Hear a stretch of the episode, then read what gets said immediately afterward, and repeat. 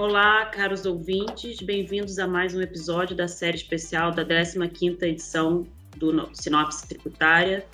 Eu sou a sócia Alessandra Gomensoro e hoje vamos abordar alguns hot topics da indústria de óleo e gás, é, que é bastante importante para o estado do Rio de Janeiro, com os sócios Leonardo Ronce e Mário Prada. Mário, Leonardo, é, vocês poderiam comentar sobre essas alternativas e os projetos para ampliação da monetização do gás natural e atração de investimentos para o estado do Rio de Janeiro?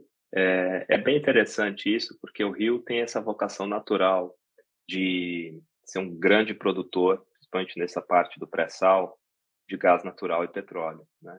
E a grande celeuma da indústria é a monetização desse gás, né, para permitir aí.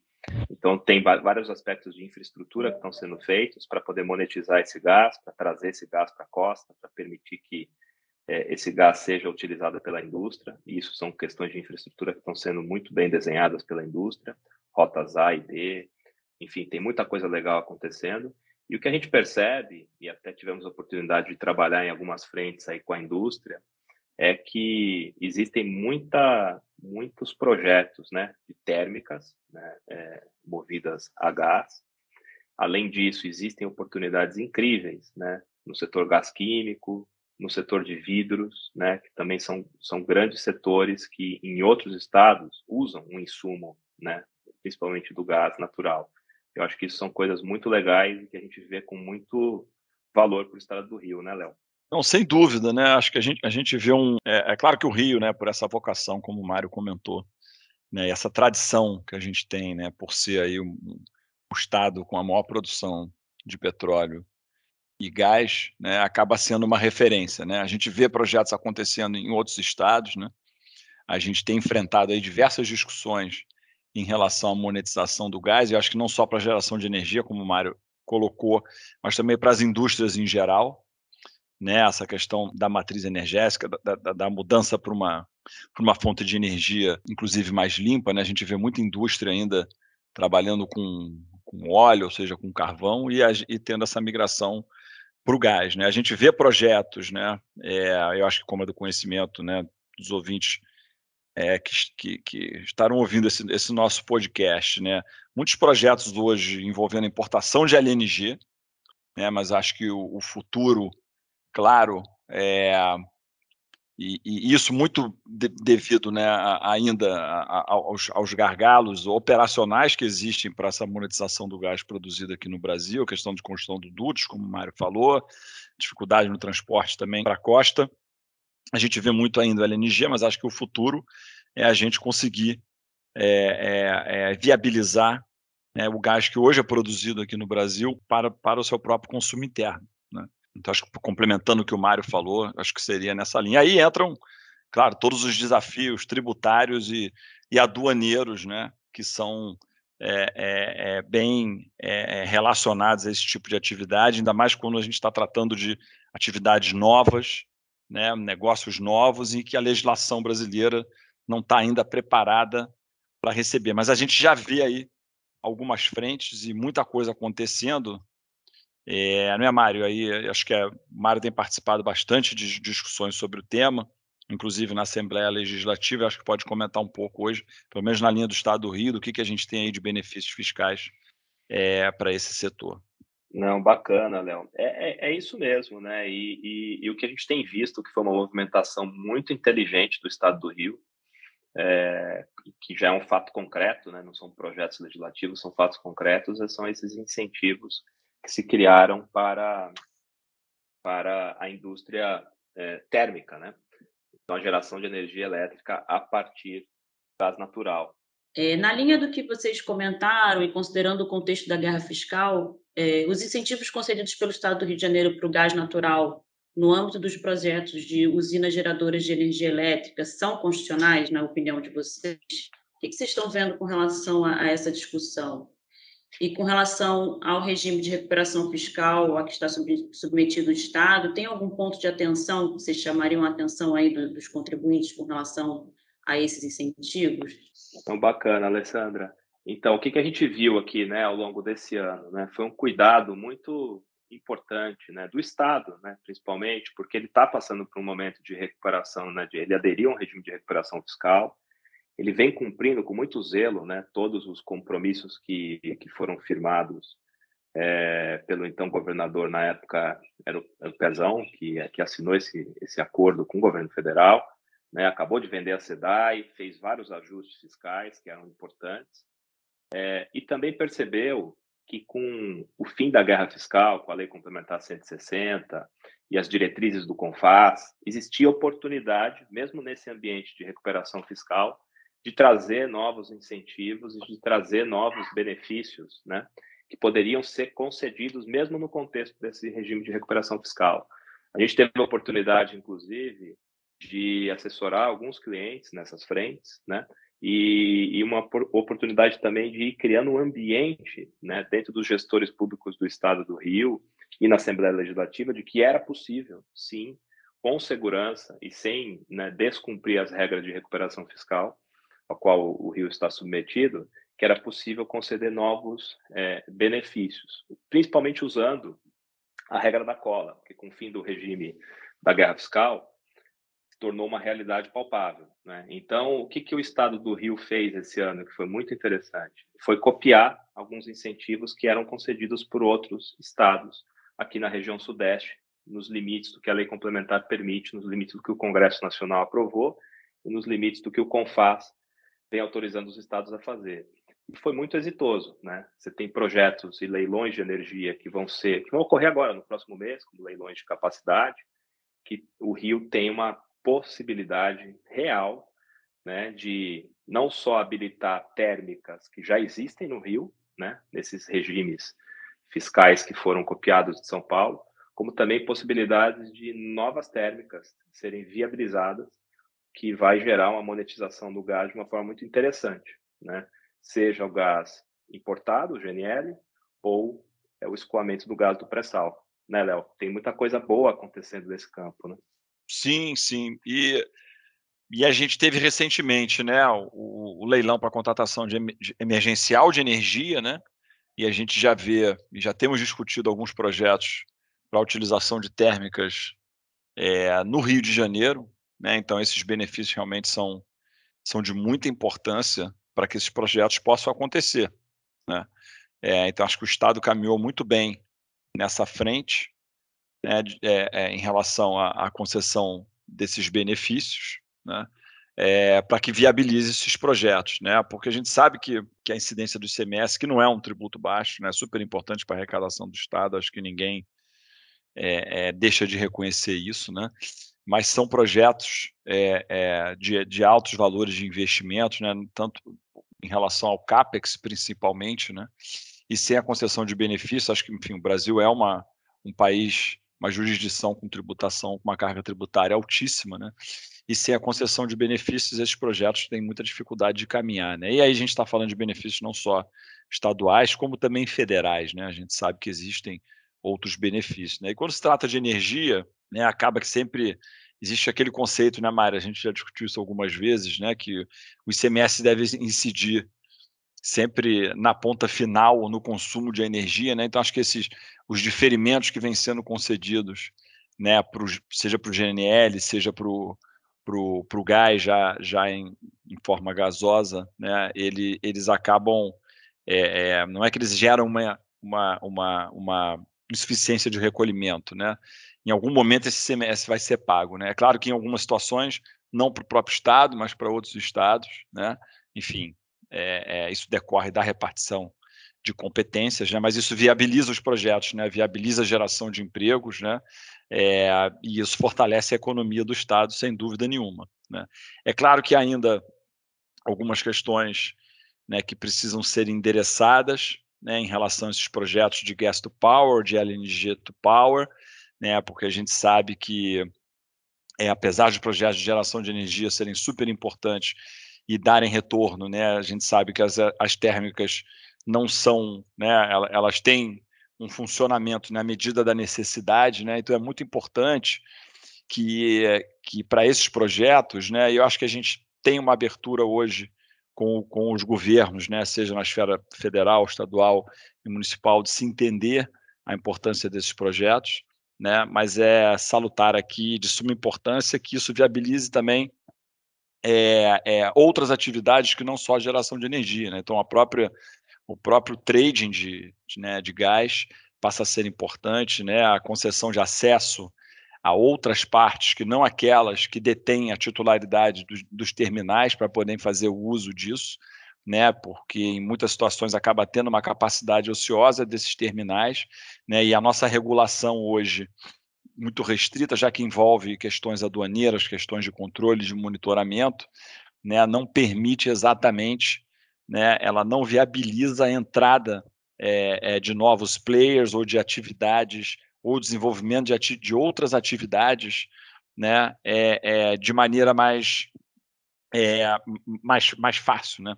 É, tudo envolve é, alguma autorização ou alguma necessidade né, de adequação de legislação. Né? E eu acho que é, é, nessa frente que isso vem sendo muito trabalhado, nem sempre é rápido. Né? A gente sabe que a discussão com as autoridades fiscais ela sempre leva algum tempo, sempre uma preocupação com a arrecadação e com o cumprimento das regras, mas eu acho que tem caminhado bem também nesse sentido. Então, acho que ainda tem alguns gargalos. Eu acho que para a geração de energia está caminhando muito bem, acho que do jeito que está hoje, a legislação já está até bem adequada, perto do que a gente tinha há 4, 5 anos atrás, né? mas ainda há uns gargalos aí para o desenvolvimento de outras atividades. Acho que seria interessante esclarecer aqui para os nossos ouvintes é, para quais projetos especificamente esses incentivos se aplicam.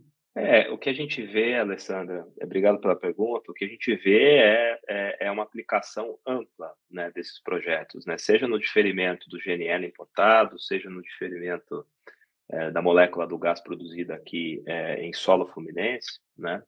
É, esses diferimentos eles se aplicam na nossa visão, seja para térmicas que já existem, né? E que, e que vão poder, e que todas elas que, que hoje existem no Rio, né, encerram seus contratos hoje em 2024, então nesses novos leilões elas vão poder ser reabilitadas para participar e para manter emprego e manter a, a, a, posição do Rio nessa geração térmica que é super relevante, como para novos projetos, né?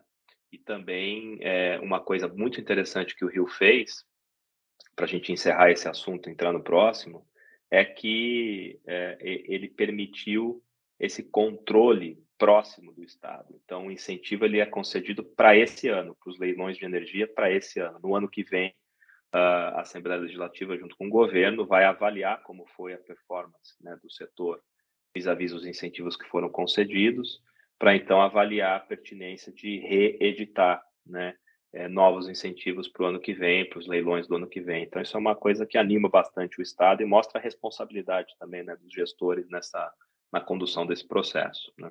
Perfeito, obrigada, Mário.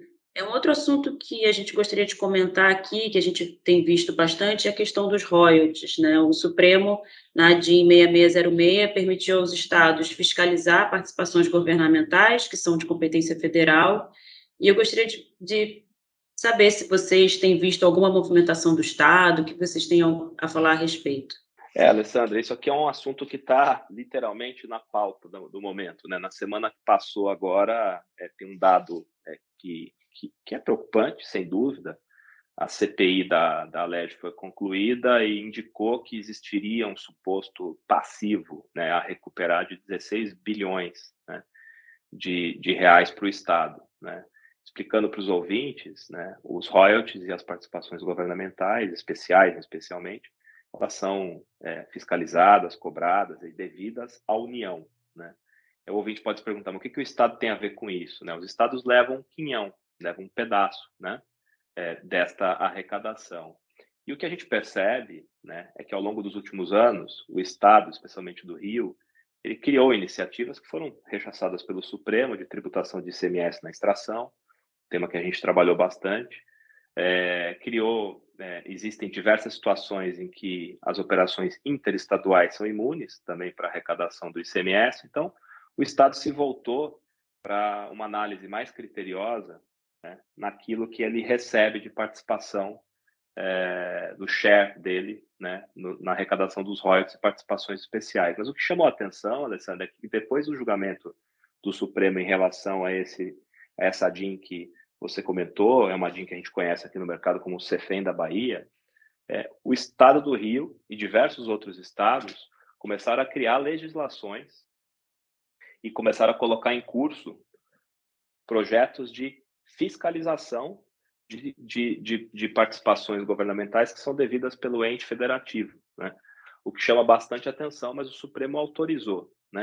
Então, para a gente ter uma ideia concreta do que está acontecendo, e a gente vem apoiando alguns clientes nessas frentes, é o Estado do Rio querendo revisar a, a correta aplicação da base de cálculo da participação especial, dos royalties, critérios de dedutibilidade, critérios que foram aplicados para megacampos né, de produção, em que a legislação federal caminha num sentido e o Estado aparentemente é, entende de forma diversa. Aparentemente, é, existem diversos critérios de dedutibilidade né, que foram criadas e regulamentadas pela ANP. Inclusive, mais recentemente, em 2014, a ANP fez uma audiência pública, ela reformulou, né, ela aperfeiçoou, modernizou toda a sua legislação de participação especial, por meio de uma resolução própria editada, que é fruto de audiência pública, de participação de todos os stakeholders, né, inclusive do Estado na época. Então, isso chama atenção e traz preocupação, né?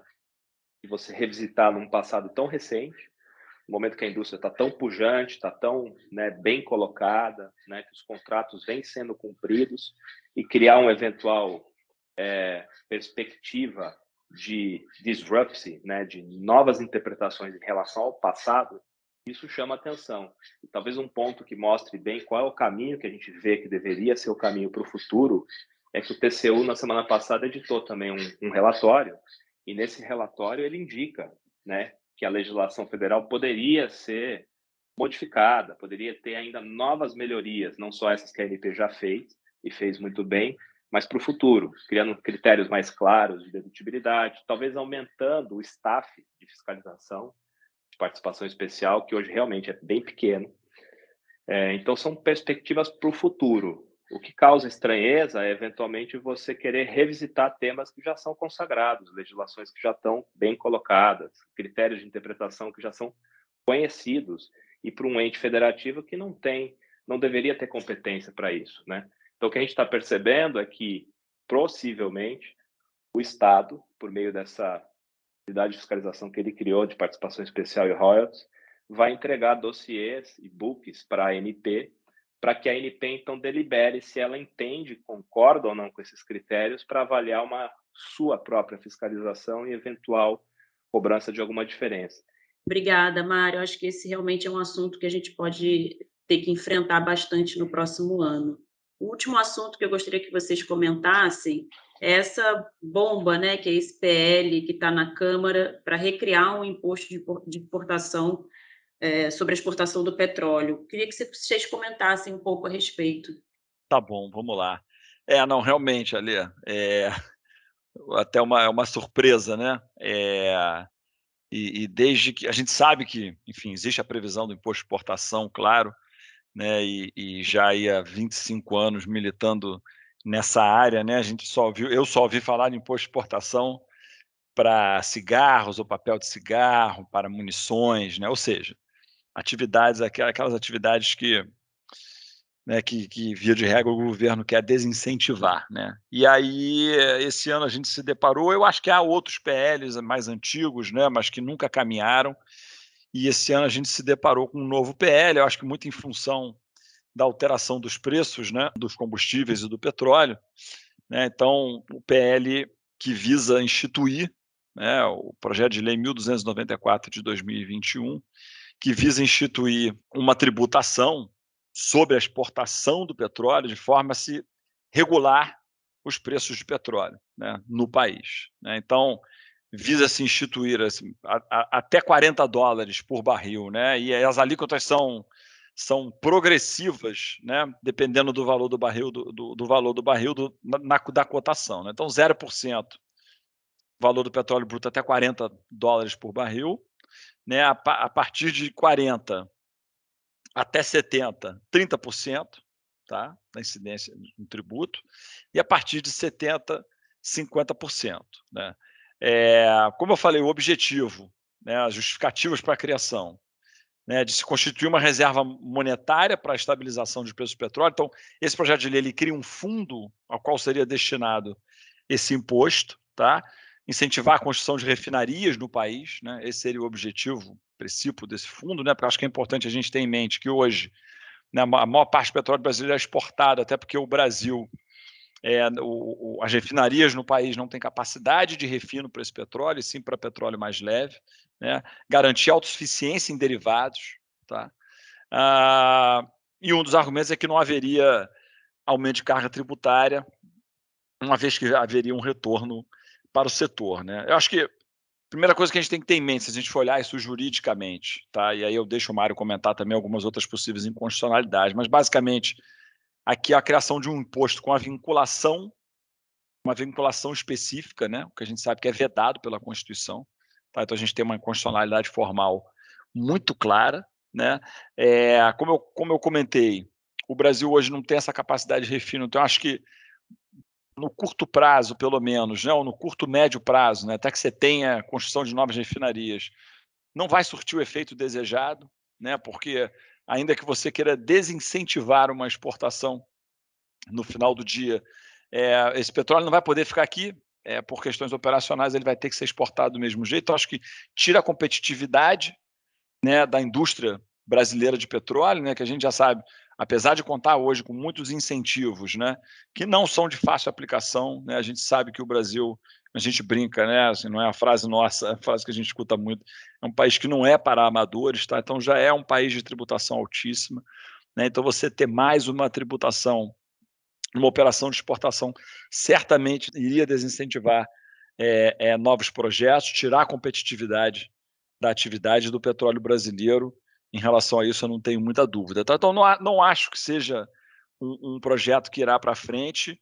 É, tem chamado a nossa atenção porque é, a gente tem sido procurado né, por novos investidores para discutir é, esse projeto, para entender um pouco melhor do projeto, e muito preocupados até com questões de quebra de contrato, né, se os contratos de concessão protegeriam os investidores de uma eventual instituição desse tributo, né, é, no plano até mais contratual. Mas, enfim, eu acho que é, um, é algo para a gente monitorar, claro. Né, é, é, vou passar aqui a bola para o Mário, que acho que ele teve a oportunidade de discutir isso com, com os players da indústria, até em nível de, no nível da associação.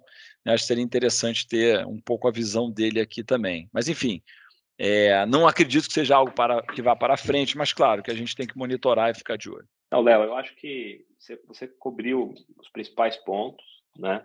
Nos parece que, enfim, o um projeto dessa natureza, primeira coisa, né, é que falta o fundamento fático que motiva a edição desse projeto. Ele não nos parece ser um motivo verdadeiro, porque o Brasil vem sendo cada vez menos dependente do petróleo internacional e cada vez mais um grande exportador de petróleo. Então, esse fundamento ele não se sustenta. Um segundo ponto, né, é, além da inconstitucionalidade meu, gritante, né, você não pode vincular fundo de imposto, né, é, a arrecadação tributária de um imposto a fundo, né, isso é uma previsão expressa na Constituição, né, que veda a criação. Então esse fundo já nasce inconstitucional que a gente não vê nem passando na Comissão de Constituição e Justiça do Congresso, né? Mas uma questão prática, né?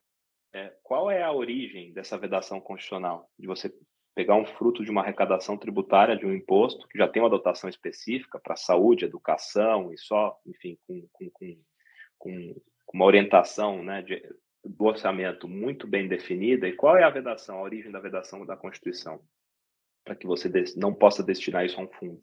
É que depois o Estado vai ficar, o Estado brasileiro vai ficar com essa grana, é, e como é que ele vai usar para incentivar né, é, novas refinarias e tal? Existe uma questão prática. Né? O governo federal também não pode dar dinheiro público né, para iniciativa privada para que ela construa novas refinarias ou construa novos hubs para monetizar é, toda essa produção de petróleo que é o que também se diz é, como um dos fundamentos é, das exposições de motivo desse projeto legislativo. Então, a gente não vê, nem do ponto de vista constitucional, nem do ponto de vista fático, né, uma possibilidade real e concreta. E como é que o governo vai financiar a iniciativa privada? Isso não tem muita lógica, isso cria uma ingerência né, na atividade privada que vai na contramão de outro princípio constitucional claríssimo. Né? É uma tendência do Brasil ser um Estado liberal, o Estado que permite a livre iniciativa, né? Acho que é. fechando esse comentário, eu, eu é, não, é aqui, só para só encerrar aqui também, mas eu acho que me fez lembrar, você falando em no Estado incentivando, né, é, me, fe, me, trouxe o tema na cabeça das subvenções, né? ou seja, ainda que isso venha a ocorrer, você ainda vai discutir a tributação desses valores para as empresas, para as refinarias que as receberem. Né? Enfim, eu, eu acho que é um projeto que não caminha, né? como a gente falou, acho que a nossa Constituição toda ela, ela tem como conceito de pano de fundo né, não se exportar tributos, né, sim produtos, incentivar as exportações. Né, então, eu acho que vai realmente na contramão né, dos objetivos da Constituição em relação ao desenvolvimento da atividade econômica. Acho que com isso eu encerro aqui também. Bom, agradeço aos meus sócios pela excelente discussão e a vocês, ouvintes, por sua audiência até aqui. Para ouvir os demais episódios dessa série especial, acesse o link na descrição e até a próxima.